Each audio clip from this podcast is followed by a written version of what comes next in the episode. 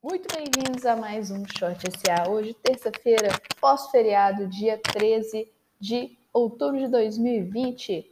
Vamos aqui para as notícias de hoje. Começando com as bolsas chinesas, que recuperaram perdas iniciais por exportações positivas e o comércio em alta. As vendas de automóvel na China saltaram em 12,8% em setembro. Então, os índices acionários tiveram altas em sua maioria, exceto Seul e Taiwan, que tiveram uma baixa pequena, marginal aí, com maior baixa de 0,07%. Os índices chineses, o índice SEC ganhou 0,04% e o CSI 300 0,33%. Agora, já hoje, os futuros dos Estados Unidos estão em, em queda, muito focado na, no balanço dos bancos que vai vir e na vacina da Johnson Johnson que foi interrompida. Foi pelo mesmo motivo que a vacina daqui tinha sido interrompida naquele, naquela vez, que foi um dos pacientes ficou doente e eles precisam interromper os testes, continuar, eles precisam interromper os testes para ver o que aconteceu com o cidadão. E aí, por isso, o, a Johnson Johnson teve uma pausa aí na, nos seus testes de vacina, que foi ruim para o mercado.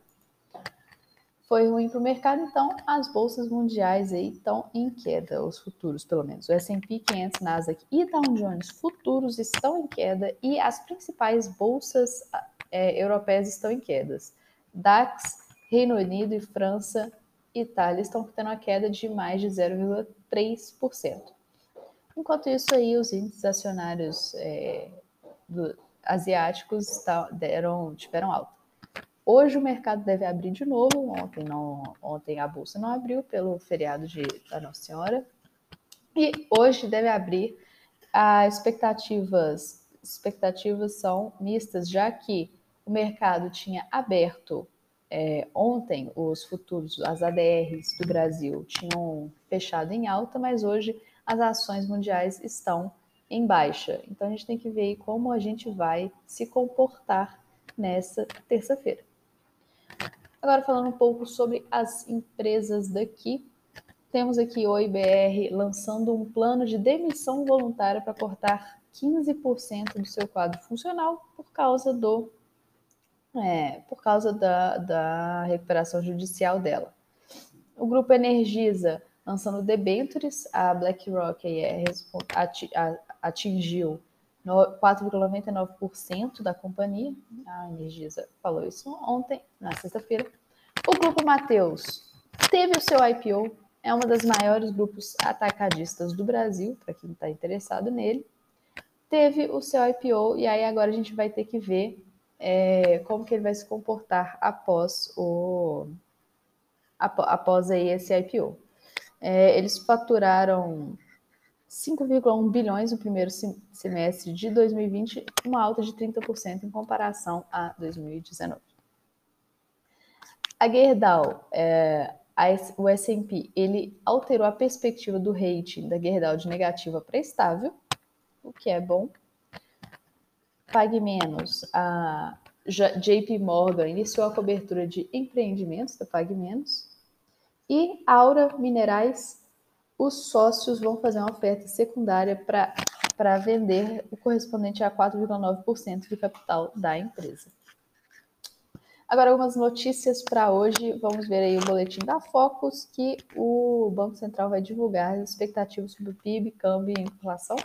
Toda vez que ele está divulgando, ele está geralmente reduzindo a queda do PIB de tá aí, foi de, no, na semana passada foi de menos 5,04 para menos 5,02 e deve e, e, aumenta geralmente a inflação também. É, a gente tem algum destaque aí para o Tesouro lançando dívidas mais curtas, agora está lançando LFT com vencimento de 2022. Dívidas curtas para não aumentar aí a taxa de juros. A gente vai ter a reabertura aqui pós-mercado e o mercado imobiliário está tendo destaque essa semana com o aquecimento dele aparecendo na capa do jornal Globo. É, uma conjunção entre juro baixo, imóvel barato e crédito e poupança faz com que o mercado imobiliário se aqueça aí. tá? É, o, enquanto isso, a China, ó, mercado internacional. Mercado internacional, a China importando mais minério de ferro da Austrália e do Brasil. Como a gente tinha falado aí, a China aumentou suas exportações, mas também agora aumentou também suas importações. O mercado interno chinês se aquecendo ainda mais.